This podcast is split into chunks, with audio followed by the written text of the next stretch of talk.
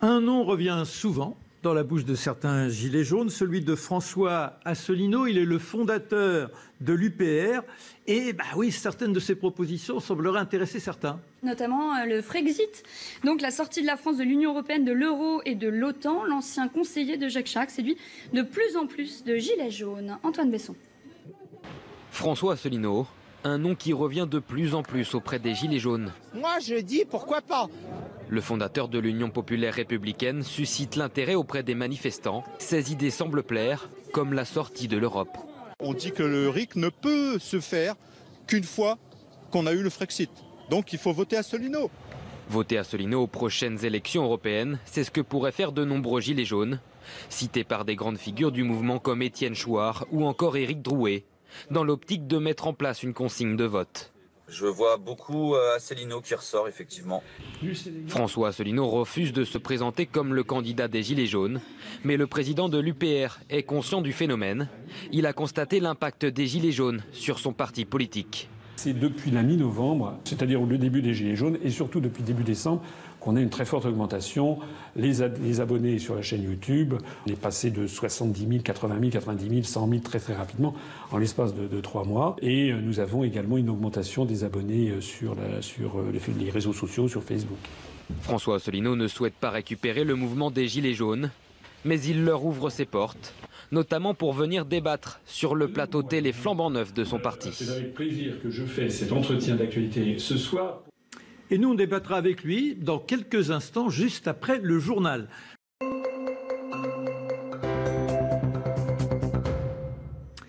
Il est le président fondateur de l'Union populaire républicaine. Je rappellerai qu'aux dernières élections, il était l'antépénultième. Il avait réuni 0,92% de voix, c'est-à-dire 332 528 votes.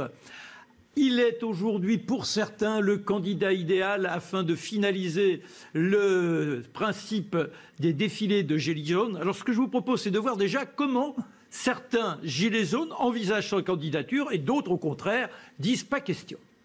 Il faut voter Asselineau. François Asselineau, euh, j'aurais tendance à dire que ça me fait toujours un petit peu rigoler puisque c'est une personne qui revient aujourd'hui assez euh, régulièrement dans les élections. Euh, on en entend parler, mais c'est en fait c'est un ovni politique. Les euh, revendications des gilets jaunes, je suis pas sûr qu'ils les vivent vraiment. Asselineau, il est dans le système, il a fait l'ENA, etc., etc. C'est certainement un excellent juriste. Bon, maintenant il se met avec Étienne Chouard, qui le pilote. Moi, je dis pourquoi pas? Je ne vois pas de quel droit euh, il se proclame comme candidat des Gilets jaunes d'une part, et d'autre part, les Gilets jaunes, je pense qu'ils n'en attendent pas plus, ni de lui, ni de quelqu'un d'autre. Alors récupérateur, pas récupérateur? Je ne me suis euh, jamais prétendu être le candidat des Gilets jaunes, à la différence de beaucoup d'autres. Hein. D'accord, mais alors quand vous entendez, là par exemple, euh, les noms qui sont cités, qui disent oui, il est notre image, il est sur le, celui sur lequel il nous faut nous appuyer, vous répondez quoi? Ben, Je réponds que les gens, les Français, et notamment les Gilets jaunes, depuis maintenant trois mois, ils réfléchissent beaucoup. En fait, le mouvement des Gilets jaunes, c'est un mouvement de Français, de droite, du centre, de gauche, qui ne comprennent plus pourquoi, quand ils votent à droite ou à gauche, ils ont toujours la même politique qu'ils ne veulent pas. Et donc ils commencent à discuter. Et puis sur les ronds-points, on s'est aperçu qu'il y avait peut-être des problèmes dont on ne leur parlait jamais. Je vais prendre un exemple. Beaucoup de gilets jaunes voudraient, par exemple, la réintroduction de l'impôt de solidarité sur la fortune. Oui, mais ça, on le sait. D'accord, mais attendez, ce que l'on ne sait pas, et ce que l'on ne sait pas, c'est que c'est demandé par la Commission européenne dans son rapport des grandes orientations des politiques économiques. Alors là, là, vous vous abritez derrière la Commission européenne. Non, je ne m'abrite pas. Je non, non mais d'accord. Quel est le responsable Oui, mais là, là, vous appelez l'Europe à votre rescousse, et à côté de ça, vous êtes pour le Frexit. Alors, il est bon de s'interroger sur déjà ce qui se passe du côté des Anglais. C'est terrifiant la situation dans laquelle ils se trouvent. Est-ce que ça ne vous inquiète pas, vous qui prenez le Frexit? Alors, je, parle, je réponds à votre question, mais je voudrais revenir à la précédente. Euh, terrifiant ce qui se passe en Angleterre. Le, taux de chômage est de 4%, c'est le plus bas depuis 40 ans. Oui, non, mais enfin. Euh, attendez, si ça c'est terrifiant, qu'est-ce qu'on dit du taux de chômage en France? Non, mais on a d'abord, on a énormément d'emplois qui sont des emplois précaires. Là-bas, il n'y a pas de contrat de travail, c'est-à-dire que l'on peut engager les gens pour la journée. C'est pas véritablement une solution tel que les Gilets jaunes l'envisagent, entre autres. Attendez, ce que vont faire, ce que font les Britanniques, c'est qu'ils récupèrent leur droit souverain à décider de leur avenir collectif. Et je me permets d'insister sur le fait que, par exemple, ils sont en train de renationaliser la ligne de chemin de fer entre Londres et l'Écosse, alors que nous, nous sommes en train de privatiser la SNCF à la demande de la Commission européenne dans son rapport des grandes orientations des politiques économiques. Mais permettez-moi, avant de parler des Britanniques, parce que là, il faudrait consacrer une journée entière à parler de ce qui se passe au Royaume-Uni, et la situation n'est pas du tout celle qui est présentée dans les médias. Jamais. Pourquoi à chaque fois vous dites les médias Nous, on est, on est payé par. Parce- non, non, parce que, parce que la situation n'est pas effrayante au Royaume-Uni, je vous assure. Bah, on, a quand même, on a quand même aujourd'hui des inquiétudes plus que légitimes sur leur avenir. Mais écoutez, on, on voit. Écoutez, ça c'est Oui. vous qui le dites. Mais ne parlons pas des Britanniques. Revenons à la situation en France. Alors, la situation en France, c'est quoi? C'est que vous, moi, je vois qu'il y a des prétendus partis d'opposition. Madame Le Pen, Monsieur Mélenchon, Monsieur Dupont-Aignan. Est-ce qu'ils ont jamais expliqué aux Gilets jaunes et aux Français que la suppression de l'ISF, que la, la démolition du droit du travail, que la privatisation des services publics, que la fusion des communes, que notre alignement diplomatique sur les États-Unis dans quasiment tous les domaines, que tout ceci découle directement des traités européens et des rapports de la grande- des, des grandes orientations des politiques économiques. Ils ne le disent jamais. Pourtant, je me permets d'insister sur le fait que l'UMP, les Républicains, ils ont des députés au Parlement européen depuis 40 ans. Que feriez-vous Le, le Que Front fer- National depuis 35 ans. Monsieur Mélenchon a été député européen pendant 15 ans. Pourquoi est-ce qu'ils n'ont jamais expliqué aux Français le- que les grandes décisions qui leur sont imposées viennent en fait des traités européens et de la Commission européenne? est-ce qu'il est cohérent de s'opposer à l'Europe et de se présenter pour essayer d'obtenir un siège?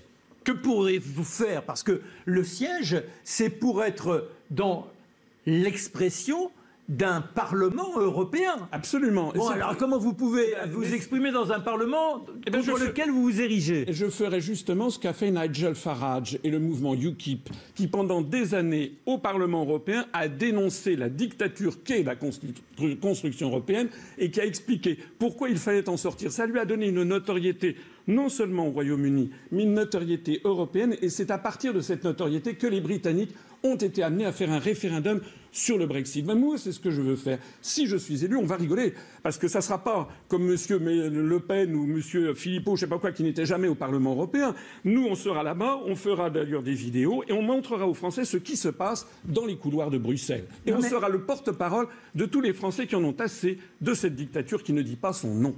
Mais dictature, vous vous rendez compte le mot dictature Un autre, euh, j'ai regardé certaines vidéos sur votre site, vous utilisez le mot de fascisme. Fascisme, euh, alors, où voyez-vous le fascisme en France aujourd'hui? On voit Qui- des manifestations qui- regrettables contre l'antisémitisme, mais il n'y a pas de fascisme institutionnalisé, heureusement. C'est une dictature qui ne dit pas son nom. Mais ça veut qui dire a quoi, une décidé, dictature qui qui a décidé de la suppression de l'ISF? Monsieur Macron n'est qu'un exécutant. Qui a décidé de la suppression, de la démolition du droit du travail en France? Ce sont, j'insiste encore une fois, et vous savez. Les partis d'opposition, comme les partis de la majorité, en fait, ils prennent les Français pour des neuneux. C'est-à-dire comme si les Français étaient incapables d'aller regarder les traités européens. Et c'est le grand mouvement des Gilets jaunes qui, maintenant, les Gilets jaunes, ils sont pas bêtes. Ils écoutent ce que je dis.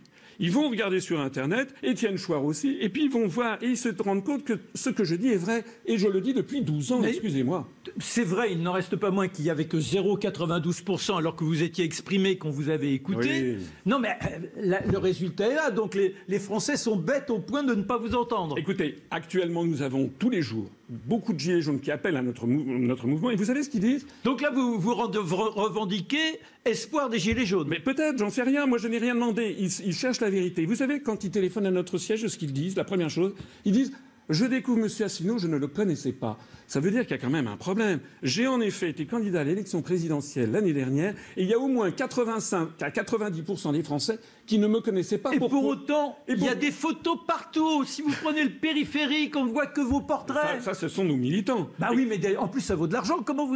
Qu'est-ce qui, Écoutez, donne alors à propos, à propos Hmm. d'argent, nous, nous avons zéro euro d'endettement public, alors que les Républicains le Parti socialiste. Et l'argent vient d'où alors? De, de nos adhérents et de nos donateurs. Alors que les républicains, et allez voir si vous ne me croyez pas, les comptes de la Commission nationale des comptes de campagne et des financements des partis politiques. Et le Front national, ils sont en faillite. Madame Le Pen est allée voir, est allée quémander auprès d'Édouard Philippe un petit quelque chose pour assurer les fins de mois. Comme par hasard, trois semaines après, le Front national disait qu'il ne voulait plus sortir de l'euro. Il y a peut-être une relation de cause à effet. Donc vous êtes le seul, d'après vous, à rester pour le Frexit. Merci beaucoup François Asselineau. Nous vous avons donné la parole. On concourt donc à votre notoriété. Merci beaucoup. Allez, on se retrouve dans quelques instants.